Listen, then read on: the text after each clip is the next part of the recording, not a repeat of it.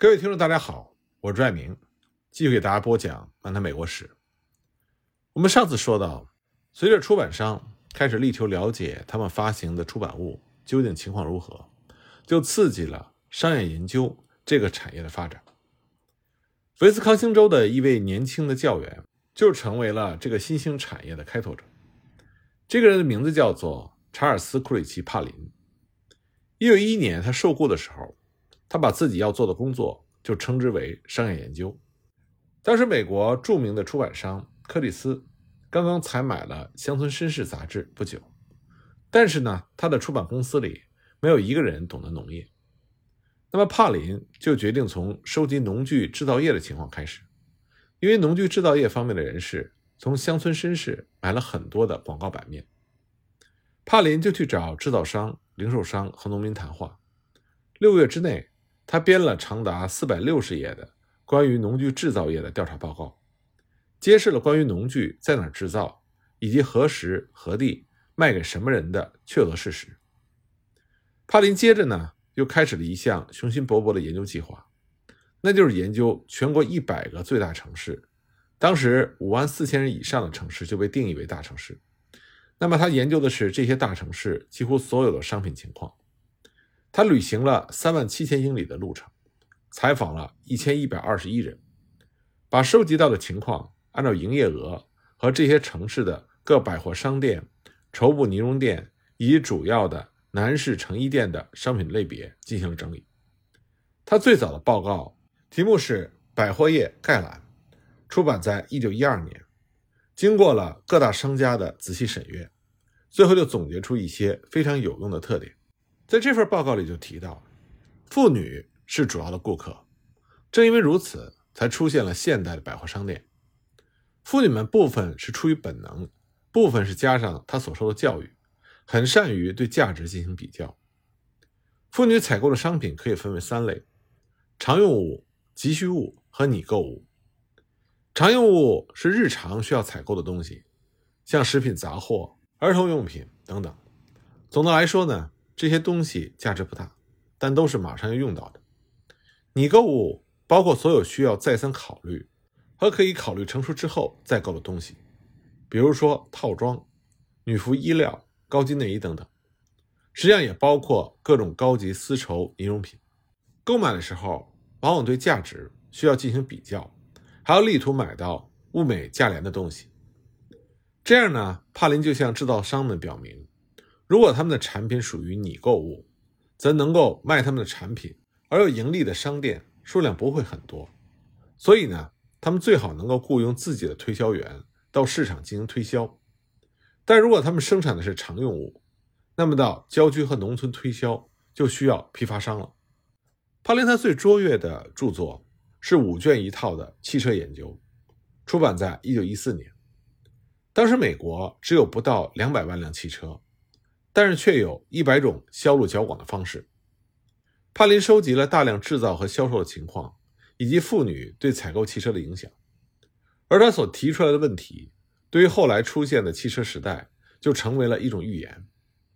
他预见到将来的倾向是车子的等级和样式减少，并且估计到汽车市场的大小以及实际的情况。由于他的预测很有说服力，汽车制造商。增加了在全国发行的杂志上刊登的广告，那么帕林所开创的这种商业研究，很快就得到了广泛的关注。一九一六年，芝加哥论坛报采用逐户访问的方式，调查了全芝加哥的销售情况。到了一九二九年，美国商务部也认识到了收集这些情况的必要性，编了第一本销售情况调查，而且商务部自己也开始定期的收集批发和零售单位的情况。包括他们的规模大小、性质、出售的货物量以及提供的服务量等等。在二十世纪三十年代，美国杂志上经常出现这样一幅画，画的是一个跟不上形势的破产制造商，把一大堆的发卡扔到一个空桶里去。这幅漫画是要说明市场研究这门新学科的重要性。他的意思是，如果这位制造商听取了二十年代左右。精明的市场研究人员的预测，他就不至于落到破产的下场。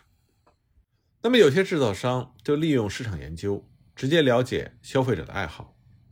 比如说，原来的闹钟式样是非常标准化的，那么在二十世纪二十年代末，西方的钟表公司就按照刚刚了解到的消费者的爱好，设计出了新的式样的闹钟，体积较小、较薄，钟面的数字精细，指针细巧优雅，钟壳呢是闪光的黑色或者是镀镍的两种颜色。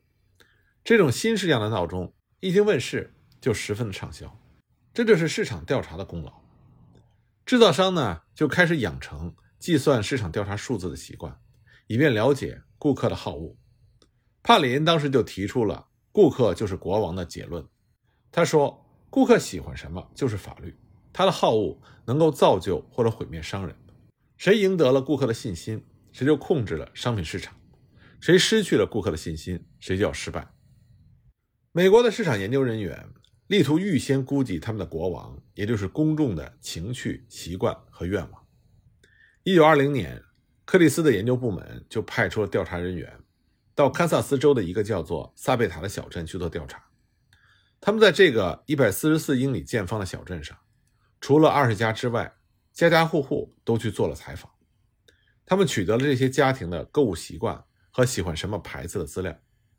几年之后，他们又做了第一次。全国性的餐具调查，对十六个州、八十五个居民区、三千一百二十三户的餐具做了调查。后来呢，他们又在纽约州进行了第一次每户及每个销售商店的调查，对该地区的两万八千九百三十户中的两万八千二百零三户进行了详细的调查报告，提供了百分之九十六的抽样情况。他们还曾经做过一次干垃圾调查。俗称为灰尘和废物调查。费城有五十六户人家，被他们按照收入情况划分为四类，每类十四户，每一户愿意合作和同意，在一九二六年七八月间，让柯蒂斯公司的研究人员收集和分析他们的垃圾，为期四周。柯蒂斯公司要求这些家庭不要烧掉或者毁坏任何包装，并对所有的包装纸和标签都进行登记。这样呢，可以得到一笔酬金。那么，克里斯公司的研究人员每周一次，从这五十六户挨户收集所有的垃圾，然后把每户的垃圾装成一包，贴上标签。这样呢，他们总共收集到了六千包垃圾，然后把这些垃圾运入到附近的一个仓库进行归类研究。而被调查的人根本不知道他们的用意何在，还以为他们公司就是收垃圾的。那么，做商业调查的人很快就碰到了一个难题，这个难题和无线电收音机的普及有很大的关系。因为无线电收音机的普及，就让卖家和买家之间的关系更加间接了。谁在收听广告，就成为了一个谜团。二十世纪二十年代，戴维·萨尔诺夫要求他的合伙人对新发明的无线电音乐箱，也就是我们所说的收音机进行投资。结果呢？遭到了合伙人的冷眼相待，理由是这种东西靠广播，没有任何可以想象得到的商业价值。广播和听众根本没有办法建立直接明显的联系。那么谁能知道听众是什么人呢？谁愿意为一项收听人不明的广告付钱呢？当然，当时还是有一定数量的人愿意通过广播做广告，但他们呢，只是一般性的对所有人广播广告。而并不知道具体有哪些人收听，他们对谁可能听了他们的广告，只能是听天由命。后来呢，无线电广播广告费涨价了，而广告客户也听从市场研究人员的意见，希望了解广告的听众是哪些人。那么，利用无线电广播做广告，就给市场研究人员提出了一个难以解决的新问题。出版商当然有途径能够知道他的订户是谁，他的刊物销售点在哪里。那么，无线电广播员只能猜测哪些人可能在听他们的节目。那么，在这个新领域中，阿瑟·尼尔森是一位先驱。尼尔森他是丹麦移民的后裔，威斯康星大学工科毕业生。他用他的毕生经历来解开这个市场之谜。1933年，他就发明了汇编杂货店零售指数的新办法。杂货店老板们允许他们查看他们的记录，以便收集数据。后来呢，他又编了一个食品药物指数等一系列调查报告。四年之内，他通过出售他所搜集到的资料，每年收入一百多万美金。那么，为了了解广播广告的听众情况，尼尔森他就使用了麻省理工学院两位教授发明的一种装置——收听记录器。这种仪器呢，和收音机相连，当收音机一打开，就可以开始记录收听时间以及收听的频道。一九五零年，他又把这种仪器用于电视机。他用科学的方法挑选了各种家庭作为抽样，在他们家里的电视机上装上了收听记录器，记下收看电视的时间和频道。这些记录就被送到了在芝加哥的尼尔森的公司，他就可以根据这些数据查出有关的广播节目的收听数据，每隔两周写出一篇报告。每个装置这种记录器的家庭都可以得到一小笔酬金。尼尔森还答应他们。在调查期间，一旦电视机出了毛病，他可以支付一半的修理费。由于这种记录器很昂贵，所以只能在少数观众家里装。那么就必须力图使挑选的观众家庭具有代表性。到了六十年代，尼尔森电视指数服务公司每年都会出版八百四十种不同的报告。但是，尽管尼尔森的公司在这个领域有着进展，但是究竟谁真正在收听广播？仍然是不解之谜。一九三九年，克罗斯利的研究报告指出，在任何时间开着的收音机有百分之二十五是没有人在听的。后来的一次研究报告又表明，白天有百分之四十的家庭主妇开了电视机而不看。越来越多的美国人打开机器之后，并没有真正的收听广播或者是收看电视。那么，进行商业调查和商业研究的新技术很快就被发现。有另外一个应用的领域，这就是了解美国的选民在某个政治问题上的意见，或者对某一个政治候选人的看法。在二十世纪初，当时研究政治的学者们已经把他们的兴趣从政治哲学或者是政治经济学转向了政治学。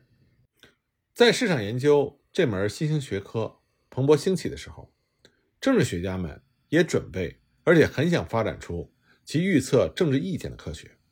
于是，政治预测学日益的商业化。精明的政治家们更多的想利用市场调查研究的手法，来显示自己是千千万万平民老百姓最喜欢的人物。那么，一九零七年到一九零八年出版的匹兹堡调查报告，这是关于多数美国人的意见和态度的第一个社会科学调查报告。一九二八年，美国关于社会调查报告的书目册。已经收入了近三千篇报告。随着社会调查的发展，就出现了政治民意调查。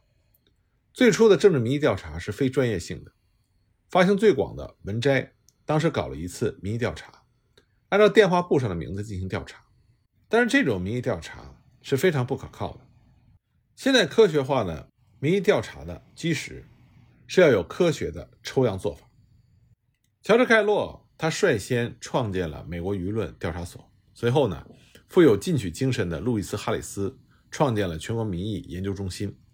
很快，很多民意调查机构应运而生，民意测验法被推广了，他们的结果很快相互的交流融合，成为了日报上受公众欢迎的一个项目。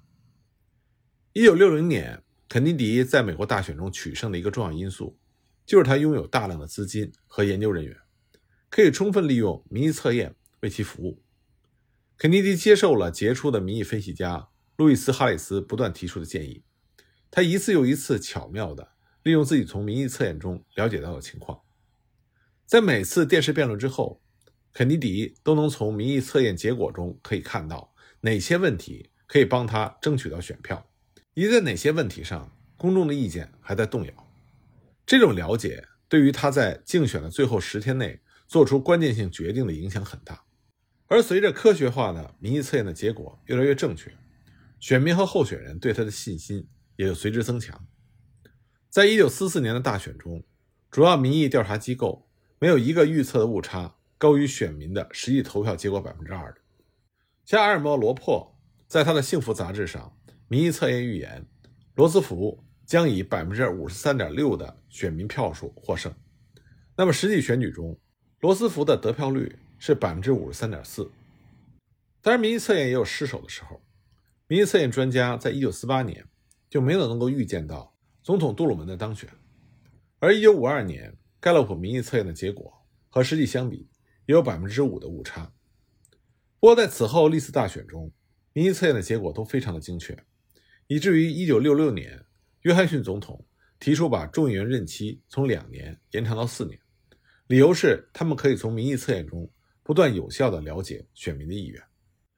随着现代商业在美国的蓬勃发展，也就引起了美国另外一个直到今天仍然影响巨大的消费习惯，这就是节日消费。一九三九年的时候，美国全国商业仍然受到经济大萧条的影响，没有完全恢复元气。那一年呢，十一月正好有五个星期四，所以传统的感恩节就落在了十月三十日，因为按照传统。十一月最后一个星期四庆祝感恩节，这对于美国的商人来说是非常不幸的，因为由于商业不景气，他们需要寻找一切办法来刺激生意的发展。而根据传统，圣诞节采购旺季要到感恩节过后才开始。在纽约、底特律和各个城市，圣诞节采购旺季惯常是以感恩节游行来揭开序幕的。感恩节游行的重点就是要渲染圣诞节的气氛。不过，在当时的那种萧条的情况下，俄亥俄州一位有进取精神的百货公司老板拉扎勒斯就建议把感恩节庆祝活动提前一个星期，也就是在十一月二十三日举行。这是不足为怪的，因为这样呢就可以让圣诞节采购的旺季延长一周。俄亥俄州零售商协会就赞成这个建议。在华盛顿呢，当时的美国总统罗斯福也接受了这个建议。宣布，一九三九年的感恩节是十一月二十三日。那么有人就说，罗斯福的做法是擅自篡改日历，是干扰天意。但是几年之后，全国各州纷纷的仿效，规定十一月第四个星期四是感恩节。只有极少数的几个州仍然声称不赞同这项联邦法令，规定第四个星期四和最后一个星期四都是感恩节。美国呢，和其他的国家不一样。它没有法定的全国性的节日。根据联邦的制度，通过法律规定节日，这是州的职权。总统对节日的唯一权利是发表公布，促请全国注意，并让首都所在地哥伦比亚特区及其他地方的联邦机构的工作人员放假一天。感恩节呢，只能算是一个民族习俗。一八六三年，林肯第一次发表了感恩节总统公告，之后呢？是各州分别制定了法律，规定感恩节为法定的节日。那么，总统罗斯福宣布对感恩节的日子做小小的调整，这是意味深长的，因为它既揭示了美国圣诞节的实质，也表明感恩节这个古老的节日已经转变为一个美国全国性的消费性的节日。